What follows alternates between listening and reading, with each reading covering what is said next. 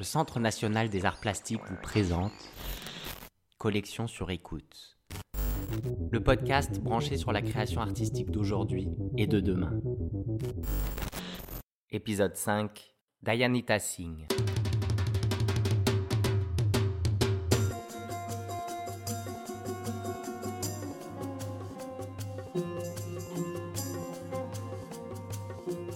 Dayanita Singh, Museum of Industrial Kitchens, 2016-2017.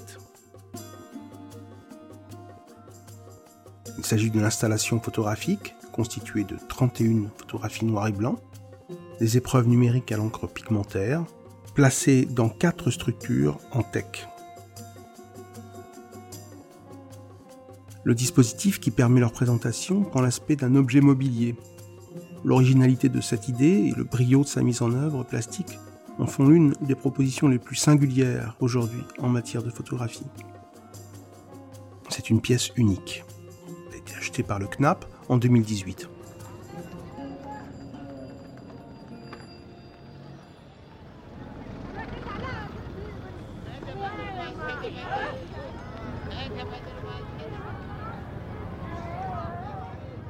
Dayanita Singh est née en 1961 à New Delhi. Elle est aujourd'hui l'une des artistes les plus importantes de la scène indienne.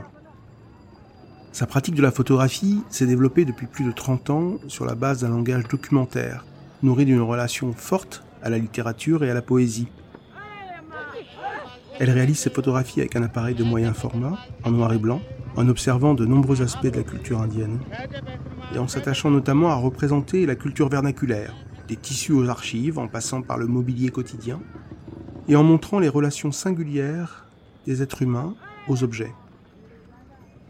Ces dernières années, le développement de son travail sous l'intitulé générique de Museum Bavan lui a valu une reconnaissance internationale qui ne cesse de se confirmer et de s'amplifier aujourd'hui.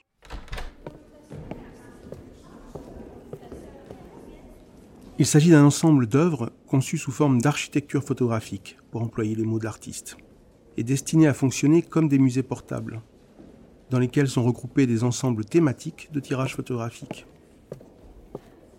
Museum of Industrial Kitchens est le plus récent de la famille des musées portables, rassemblés par le musée Bavan.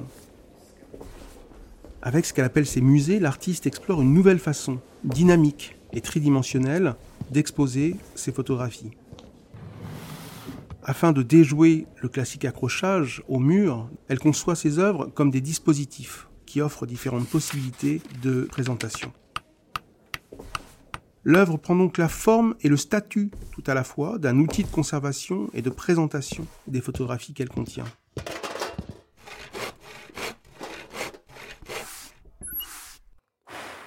Elle a mis au point ses architectures photographiques sous la forme de ces structures de bois de teck en les dessinant et en les concevant avec un menuisier local de son quartier.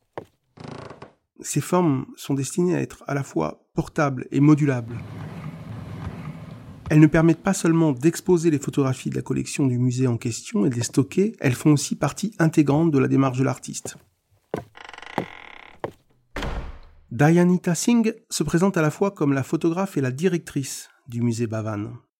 Elle propose ainsi une pensée très innovante à travers le modèle de l'archive et de la métaphore muséographique. Les conservateurs des musées où ces œuvres sont présentes se voient en mesure d'interpréter les possibilités d'exposition des différentes sections du musée en fonction de ces différents aspects, tant sur les plans matériels que conceptuels.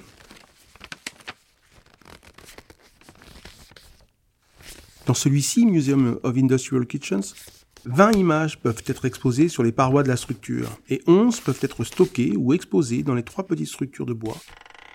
Il est également possible de laisser une paroi vide afin d'exposer l'intérieur de la structure et de l'exposer en tant que tel, à la fois comme un dispositif mobilier de monstration et dans son aspect sculptural. La structure peut aussi être montrée vide, tandis que les photographies sont alors toutes accrochées au mur, dans la mesure où elles sont permutées régulièrement, afin qu'il y ait toujours un élément de surprise dans l'exposition et que l'accrochage garde cette souplesse.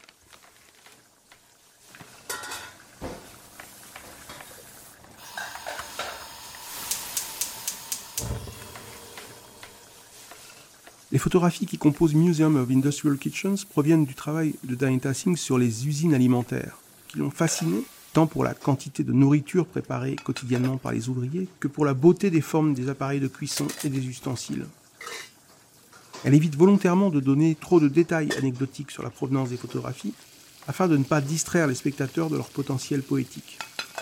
De manière très subtile, elle nous propose ici un regard tant sur la dimension matérielle de ces usines et de leurs machines que sur leur aspect symbolique, lié à la complexité de la société indienne et de l'organisation quotidienne de l'alimentation de sa population.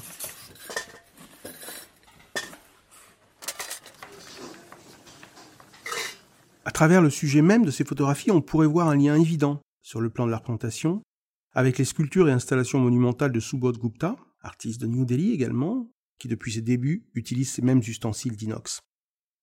Le dialogue et l'amitié entre ces deux artistes fait sens, et l'on peut envisager une véritable complémentarité entre leurs œuvres, si différentes pourtant.